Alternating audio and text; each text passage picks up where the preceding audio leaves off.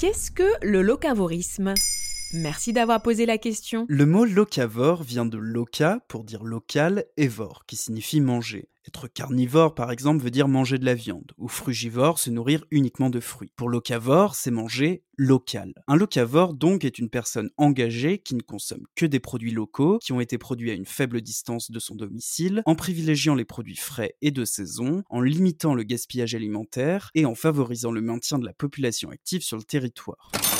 En temps de confinement et d'obligation de fermeture de plusieurs commerces de proximité comme les marchés ouverts, la grande distribution a été appelée à se fournir exclusivement en produits nationaux, et ceci afin de soutenir l'agriculture française en ces temps de crise. Et elle y arrive? Il se trouve que les grandes enseignes de distribution étaient déjà engagées pour la plupart dans une politique de transition afin de limiter l'impact écologique de leur action. Cependant, le contexte reste compliqué pour tous. Outre les producteurs de fruits et légumes, les éleveurs et pêcheurs sont aussi concernés par la fermeture des marchés. Les grandes surfaces tentent de maintenir leurs rayons à la coupe pour écouler les viandes, poissons et fromages français, mais ces rayons sont désertés par les consommateurs. Les craintes de pénurie les ont menés à se ruer sur des produits de longue conservation, comme les pâtes et le riz, plutôt que sur le frais. Aussi, de nombreux clients préfèrent éviter les rayons où ils sont en contact avec d'autres personnes. Le jambon sous vide semble donc plus fiable que celui à la coupe.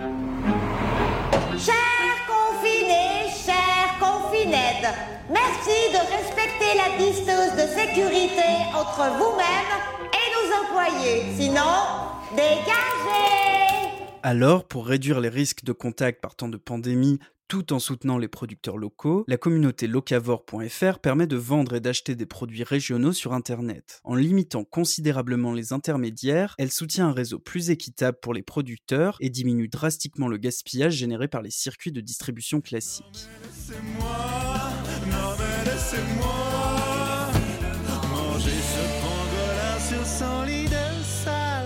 Consommer des crevettes pêchées en Atlantique par des chalutiers irlandais, expédiées au Maroc pour être décortiquées, puis réexpédiées en Irlande pour être emballées, puis à nouveau réexpédiées partout en Europe pour être consommées, ou encore des tomates importées de Chine, des cornichons d'Inde, du poulet du Brésil. Bref, consommer tous ces aliments ayant parcouru des milliers de kilomètres alors qu'ils poussent localement semble être irresponsable. C'est le moment de tous devenir des locavores alors. La crise sanitaire mondiale que nous traversons nous oblige à repenser nos modes de vie, de travail, de consommation, à titre individuel et collectif. Dans une tribune publiée dans Le Monde, les économistes Maxime Combe, Geneviève Azam, Thomas Coutreau et le sociologue Christophe Aguiton appellent ainsi à la relocalisation des activités pour réduire notre empreinte écologique et générer des emplois pérennes. Une manière de faire face aux défis qui nous attendent au sortir de la crise actuelle. Déjà, calmez-vous. On va pas tous aller faire la teuf direct sur les champs, sinon on va tous attraper le Covid-19 en une heure. Non, ça va être progressif. Manger peut être politique, manger peut être une manière de voter, manger peut aussi être une manière de changer le monde. Chaque bouchée est un petit coup de marteau sur le monde que l'on façonne. Essayons donc d'être des consommateurs avertis et engagés dans le changement du monde.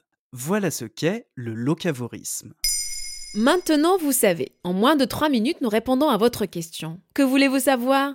Posez vos questions en commentaire sur les plateformes audio et sur le compte Twitter de Maintenant, vous savez.